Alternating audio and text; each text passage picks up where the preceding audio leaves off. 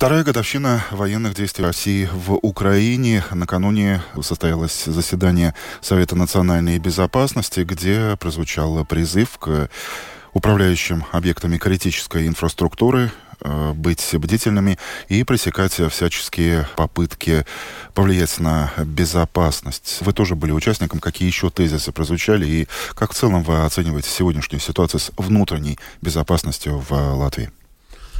Jā, runājot par kritisko infrastruktūru, tad uh, varu apliecināt to, ka valsts drošības dienests uh, ļoti cieši sadarbojas un dod vadlīnijas un arī pārbauda in kritiskās infrastruktūras aizsardzību, proti, tos apsardzes dienas, kas nodrošina aizsardzību.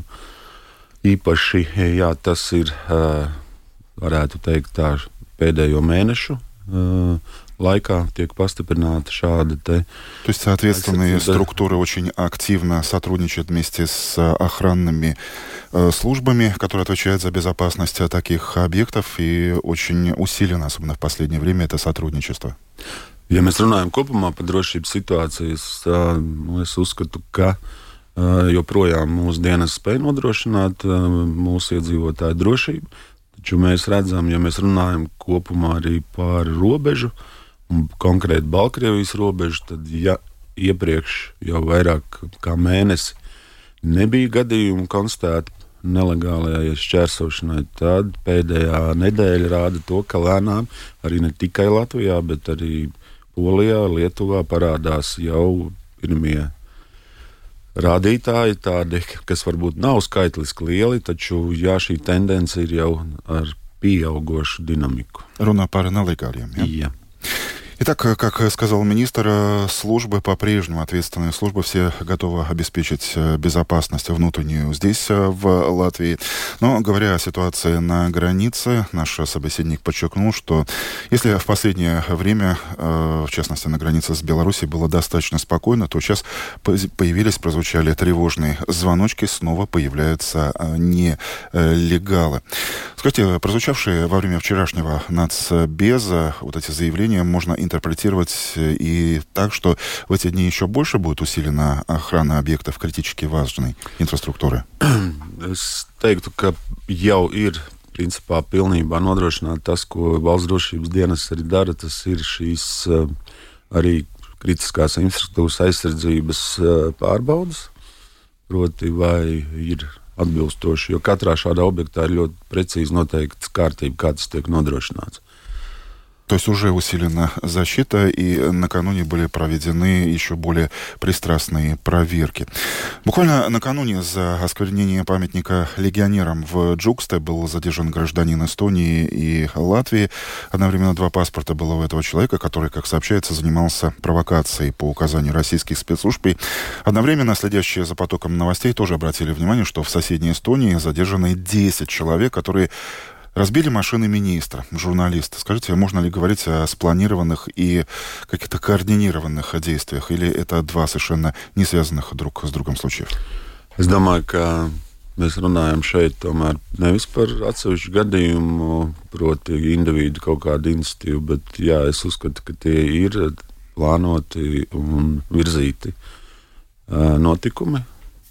это не отдельные... фактически ситуацию. То есть это не отдельные случаи, не выходки просто отдельно взятых э, индивидов, а заранее спланированные и координированные э, ситуации.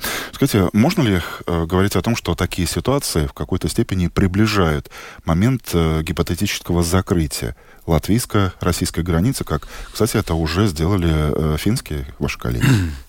Nu, varbūt šie gadījumi, nē, šie gadījumi ir, protams, nu, jau iekšēji valstī.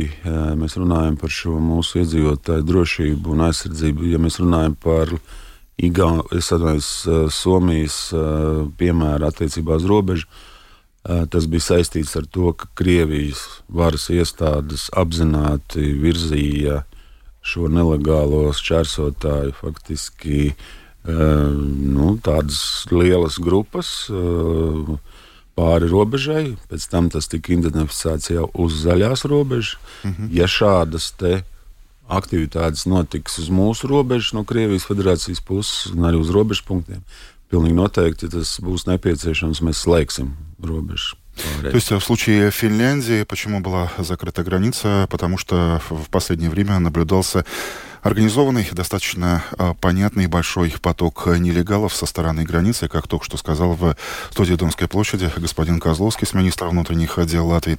Если нечто подобное будет замечено и здесь, на латвийско-российской границе, то придется принять и такие меры. Какова, кстати, вероятность процентуально? Лишитесь ответить на этот вопрос? Ļoti grūti, tāpēc, ka mēs jau gaidījām, tad, kad pagājušajā gadā Somijā tas bija, jā, faktiski tika aizvērti visi šie šķērsošanas punkti. Mēs bijām sagatavojušies jau rīcības algoritmu, kā mēs to darīsim, taču reāli netika konstatēts neviens gadījums uz Krievijas robežas.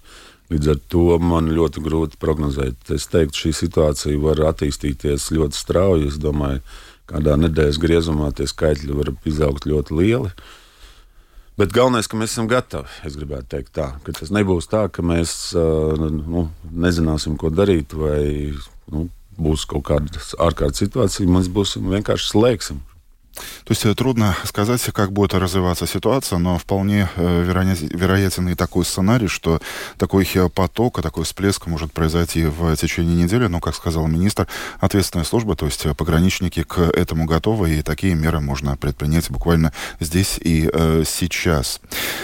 Ваша настоятельная рекомендация не планировать в такой ситуации поездки в Россию и Беларусь, если у кого-то есть такие планы? Jā, pilnīgi noteikti. Jau par to valsts drošības dienas jau ir jau labu laiku, man liekas, informē sabiedrību un brīdina par iespēju tomēr atturēties no šādiem braucieniem. Jo skaidrs, ka tas ir diemžēl viens no veidiem, arī kā nu, šie, šo valstu dienesti, teiksim, tā drošības dienesti. Uh, arī nu, cenšas iegūt pirmā arī informāciju, otrs arī, protams, ir iespēja kļūt par nu, zināmā mērā vervēšanas upuri. А, еще раз прозвучал призыв не планировать воздержаться от поездок и в Россию, и э, в Беларусь, потому что так или иначе существует риск того, что граждане, жители Латвии, независимо от э, статуса, могут стать объектами пристального внимания российских э, спецслужб. Кстати, что вы можете сказать о сегодняшнем потоке путешественников из Латвии в Россию и обратно, и в Беларусь? Вы следите за активностью активной статистика, что она говорит? Nu, protams, ka jā, ir šī, ja mēs salīdzinām, es tagad absolūti savu skaidrs nepateikšu, kāda ceļojuma notiek, arī iebraucošo, izbraucošo statistika tiek teiksim, tā uzskaitīta. Bet, ja mēs salīdzinām ar Lietuvu un Igauniju, tad arī runājot par šiem gan Baltkrievijas, Krievijas pilsoņiem mums ir nesalīdzināmi zemāki skaitļи nekā mūsu коллеги рубеж чарсовшинс пунктов. То есть, э, несмотря на предупреждение ответственных служб, такие поездки продолжаются и в Россию из Латвии, и из России сюда, но по сравнению с Литвой и Эстонией, как подчеркнул э, глава Министерства внутренних дел Латвии, таких случаев, таких поездок намного меньше. Эм... Кстати, э, на этом э, фоне, как вы можете прокомментировать новости о том, что один э, латвийский автобусный перевозчик увеличивает количество рейсов в Петербург не только из Риги, но еще и из Таллина. Буквально накануне увидел рекламу в социальных сетях. А там же в Фейсбуке рекламируются групповые поездки в Полоцк из латгальских городов. Ваш комментарий.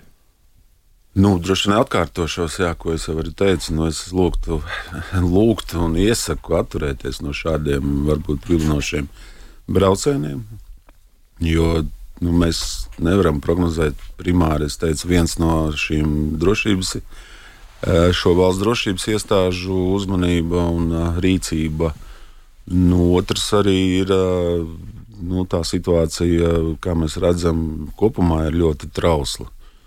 Un, nu, ļoti nu, ka nesanāk tā, ka kaut kāda apsvēruma dēļ mēs spiesti būsim, piemēram, ierobežot kustību vai slēgt robežas, un tad atgriešanās arī Latvijā būs gana sarežģīta.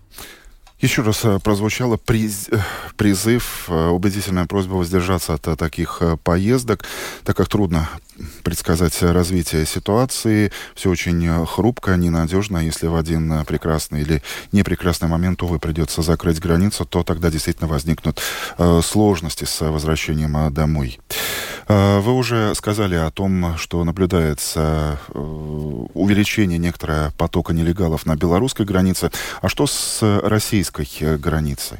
Jā, nu šis, tas, šis ir tas fenomens, kā arī pagājušo gadu mēs redzējām, ka faktiski Krievija atbalstīja šo nelegālo šķērsotāju kustību, bet izmantoja Baltkrieviju kā plasdarmu, no kura īstenot šo hibrīdu uzbrukumu. Jā, un arī attiecībā uz Somijas robežu mēs redzējām to, un mūsu informācija liecina, ka bija personas ar Baltkrievijas vīzām, uz Somijas ziemeļos. Tas nozīmē, ka viņi kaut kādā veidā tur nokļuva, un ne jau viņi paši aizbrauca tūkstošiem kilometru. Skaidrs, ka tas bija atbalsts no Кривийской Федерации спуск. То есть вы обратили внимание на феномен, когда Россия поддерживала поток нелегалов не только через э, белорусскую границу, но, например, на, через границу с э, Финляндией. Э, и тамошние пограничники констатировали, что у многих таких вот людей были белорусские паспорта. Но как в целом вы оцениваете ситуацию с безопасностью? Мой вопрос звучал так на российско-латвийской границе сегодня. Es teiktu, nu, situācija ir uh, mierīga un tiek kontrolēta. Mēs esam jau uzsākuši Krievijas uh, Federācijas un Latvijas Republikas robežas izbūvi tajos posmos, kas vēl nebija izbūvēti.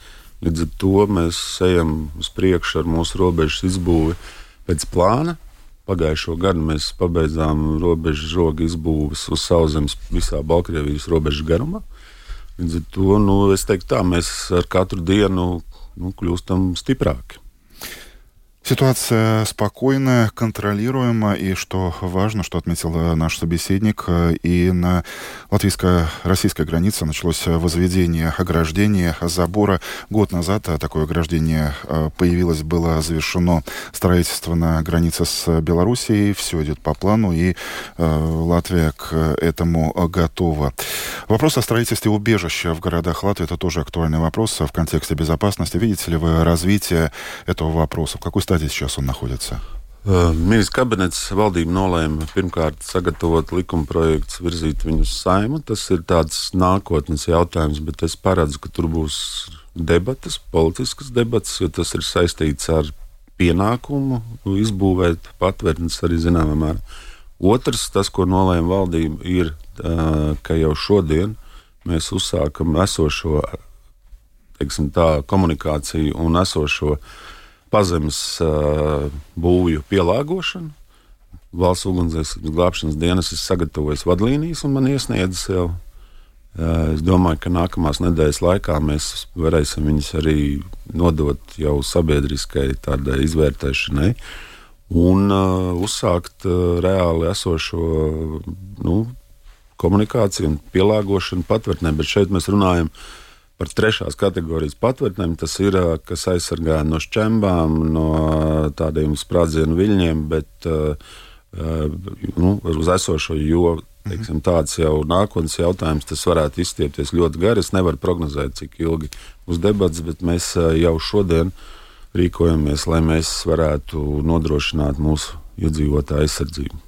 То есть э, важно, что уже сейчас э, началась подготовка соответствующего законопроекта, который, очевидно, э, определит права, обязанности владельцев недвижимости, кто за что будет отвечать, и что не менее важно, что уже сейчас со стороны государственной пожарно-спасательной службы идет поиск, осмотр таких мест. Трудно сказать, сказал господин Козловский, сколько времени это займет, но самое главное, что процесс начался. И очень коротко я бы все-таки затронул вопрос вопроса о гражданах России в Латвии. Накануне вы в одном из э, интервью допустили, что массового выдворения этих персон, очевидно, не будет. Прокомментируйте ваш тезис. Uh, nu, līdz ar to, ka katrs šāds gadījums tiks individuāli vērtēts, tas nozīmē to, ka uz katru lēmumu, ko pieņems gan migrācijas pārvalde vai kāda cita iestāde, personai ir iespēja arī to pārsūdzēt, tad tas ir negatīvs. Proti, tas nonāk tiesā līdz ar to skaidrs, ka šādi lēmumi nebūs uh, vienlaicīgi un masveidā. Līdz ar to skaidrs, ka katrs gadījums ir individuāls. Tāpēc arī es neprognozēju šādu uh, situāciju, bet, protams, ka tās personas, kuras absolūti neinteresējās, ignorē noteikto kārtību, uh, noteiktā laika periodā, kuras nu, pašlaik nav varbūt nosakāmas konkrēti, nu, viņas var nonākt tādā situācijā, ka viņas varētu tikt arī izraidītas no Latvijas. То есть каждый случай оценивается и будет оцениваться индивидуально. Очевидно, все эти дела дойдут до суда, поэтому массовых ситуаций, сказал министр, не будет. Но самое важное, что было подчеркнуто и прозвучало, что закон никто не отменял. Временные рамки, в течение которых люди должны пройти и сдать этот экзамен, по-прежнему существует, и этот вопрос э, до сих пор э, находится в повестке дня. И самый последний вопрос. Видите ли вы, что большинство из тех, кто по закону обязан это сделать, пройти такой языковой экзамен, э, сделали это или пытаются это сделать? Jā, в absolūtam большинстве. Ir, ir noteikti lielākā daļa, jā, tiešām mēģina un ir nesekmīgi, varbūt arī kārtojuši, bet viņiem ir iespēja to darīt divu gadu laikā vēl. Uh, Tāpēc nu, man jāsaka paldies tiem cilvēkiem, kas cenšas uh, pierādīt arī to, ka viņi vēlas šeit uzturēties. Savukārt nu, ir daļa, kas to nedara nu, dažādu apsvērumu dēļ. Cik tā daļa ir liela? Mēs tagad runājam konkrēti aptuveni par tūkstošu cilvēkiem, kuri ir, kuriem faktiski ir zudus, zudis pamats uzturēties Latvijā. Uh, vēl nesen arī tādas personas sniedz iesniegumus un mēģina argumentēt uz dažādiem apsvērumiem, kā viņi būtu tiesības šeit palikt. Kā jau teicu, šāds katrs gadījums tiks vērtēts individuāli, jo eh, iespēja, nokārtojot eksāmenu, ir iespēja saņemt šo patstāvīgo uzturēšanās atļauju. Ja viņi nekārto, ir tādas personas, kurām, piemēram, bērni vai laulātais ir Latvijas pilsoņi. Tur parādās dažādi citi aspekti, bet šeit mēs vairs nerunājam par pastāvīgu uzturēšanās atļauju, bet par termiņu uzturēšanās atļauju. Viņam ir iespēja vērsties pēc šāda Прозвучало спасибо из уст министра тем, кто э, соблюдает эти требования, сдает, э, записывается на экзамен. И прозвучала еще конкретная цифра, что по-прежнему около тысячи человек не делают ровным счетом ничего. И это та самая группа, в отношении которых и может э, прозвучать требование покинуть Латвию, тем более, что на этом фоне у них исчезает основание находиться на территории нашего государства, сказал глава МВД Рихард Козловский, был нашим утренним гостем. Спасибо, Палдейс Пар jūsu laiku, министра Кунгс, un lai лаба un galvenais мирīga диена. Напомню, что это и многие другие интервью нашей программы вы можете позднее посмотреть в YouTube, подписывайтесь.